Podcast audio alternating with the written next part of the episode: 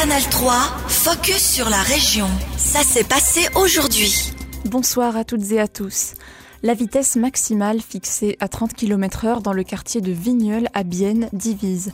Il y a une semaine, le conseil municipal de la ville de Bienne a décidé d'introduire une zone 30 dans les rues du quartier de Vigneul. Une seule exception, la route de Neuchâtel, propriété de la Confédération. Selon l'exécutif biennois, cette décision devrait contribuer à augmenter la qualité de vie des habitantes et habitants, faciliter l'exploitation de la ligne de bus et améliorer la sécurité, en particulier pour les enfants usagers de l'espace public un argument réfuté par le conseiller de ville UDC Jörg Scherer, opposé à cette mesure. La sécurité est souvent maltraitée. Je ne trouve pas correct que l'argument principal soit lié aux enfants qui n'ont pas leur mot à dire sur ce sujet. Ce n'est rien d'autre qu'une volonté de faire disparaître petit à petit les voitures des rues. Je me demande aussi si, en se déplaçant aussi lentement qu'à 30 km heure, on ne diminue pas la concentration. Nous devrions l'étudier de plus près un jour. Un avis que ne partagent pas les Verts. D'après eux, cette diminution de la vitesse maximale serait une bonne chose. Christophe Group, coprésident de la fraction des Verts Bienne-Zélande au Grand Conseil. Entre une personne qui roule à 30 km heure et une autre à 50 km heure, la différence est flagrante. C'est une question de sécurité et de respect de l'écologie de rouler moins vite. La zone 30 km heure sera déployée dans le quartier de Vigneul dès l'obtention des permis nécessaires. La rivière est à tout le monde. C'est le slogan d'une pétition lancée ce week-end à Nido. Les initiantes Esther Cast et Sandra Renschler demandent un accès facilité pour la baignade dans l'art et la tielle. Concrètement, le texte propose d'installer dix nouveaux pontons sur le modèle des escaliers construits devant l'école Balainen. Esther Cast.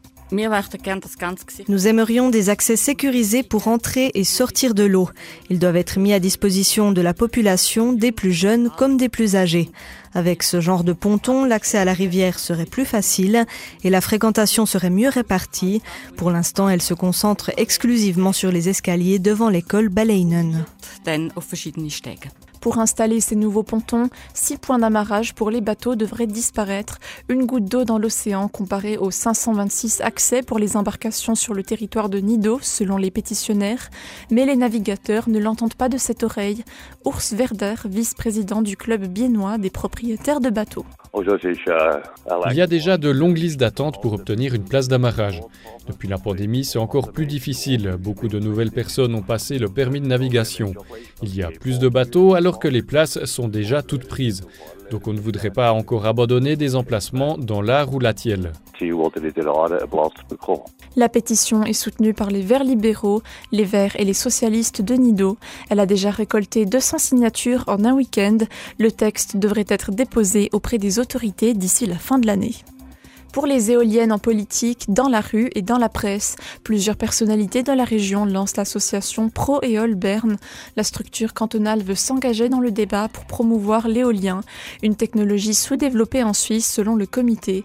Avec moins d'un pour cent d'électricité produite par ce moyen, la Suisse est au bas du classement à l'échelle européenne. Comment l'association veut-elle changer les choses? Barbara Schwickert, ancienne conseillère municipale biennoise et membre du comité de Pro-Éole Berne c'est très important de donner une voix aux personnes qui sont favorables au parc éolien. Parce que souvent on entend euh, que les gens qui sont pas d'accord avec euh, les éoliennes. Et puis nous, là, on veut informer d'une manière factuelle, euh, par exemple des lettres de lecteurs, ou bien on va peut-être une fois monter un stand quelque part, ou bien faire partie d'une commission dans une commune, région, etc. C'est l'information qui nous tient à cœur.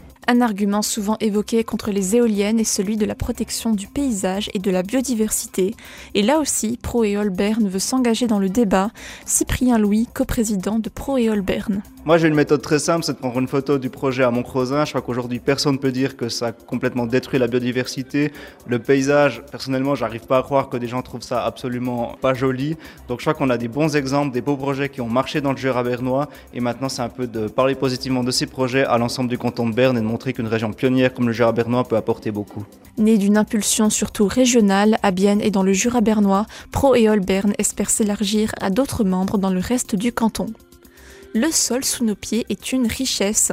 Sanu Durabilitas en est convaincu. La Fondation pour le développement durable basée à Bienne a rassemblé 80 personnes au Palais des Congrès la semaine dernière. Le thème de la conférence, une journée nationale d'échange sur les IQ-sols, les indices de qualité des sols, un outil développé à Bienne pour aider les communes, les régions ou les cantons à valoriser les sols aujourd'hui menacés. Aperçu du problème avec Caroline Imhoff, chef de projet auprès de Sanu Durabilitas, au micro de Yasmine Tomé. On peut dire que les sols en Suisse vont mal. On perd actuellement l'équivalent de 7 terrains de foot par jour sur le territoire suisse. Donc on a une perte en quantité, en surface de sol, mais il faut voir aussi qu'on a une perte en qualité. Mais on s'en rend pas encore assez compte. Et de quoi on parle exactement quand on dit les sols? C'est la terre, tout ce qui n'est pas bétonné, c'est ça? Les sols, c'est le premier mètre qui est sous nos pieds, exactement. Et ces sols-là, quand ils sont vivants, quand ils sont sains, ils vont nous fournir une multitude de services. Effectivement, il faut qu'ils soient non recouverts, non euh, artificialisés pour qu'ils puissent fournir ces services-là. Ils vont pouvoir absorber l'eau, ils vont la filtrer pour la rendre propre, ils vont aussi redonner cette eau aux arbres pour qu'ils puissent s'épanouir, grandir. Et finalement, le stockage d'eau aussi, ça peut nous, aider dans la lutte contre les inondations, pour en citer quelques exemples. Et c'est ça aussi, la qualité des sols, c'est prendre en compte tous ces services qui nous sont fournis gratuitement. Un élément important du sol quand on pense à la terre, c'est l'endroit où on cultive notre nourriture. Hein. On sait par exemple que la qualité du sol dans, le Ceyland se détériore, dans le Grand Marais surtout. Selon vous, la Suisse pourrait être menacée de plus pouvoir se nourrir parce que la qualité des sols est trop mauvaise? Le constat qu'on peut faire, c'est que 90% euh, de notre alimentation, elle dépend des sols. Donc la quasi-majorité de notre alimentation. C'était un extrait de Carole Imoff, chef de projet sur la gestion durable des sols. Retrouvez son interview complète sur notre site ajour.ch. Canal 3, focus sur la région. Aussi disponible en podcast sur Spotify et Apple Podcast.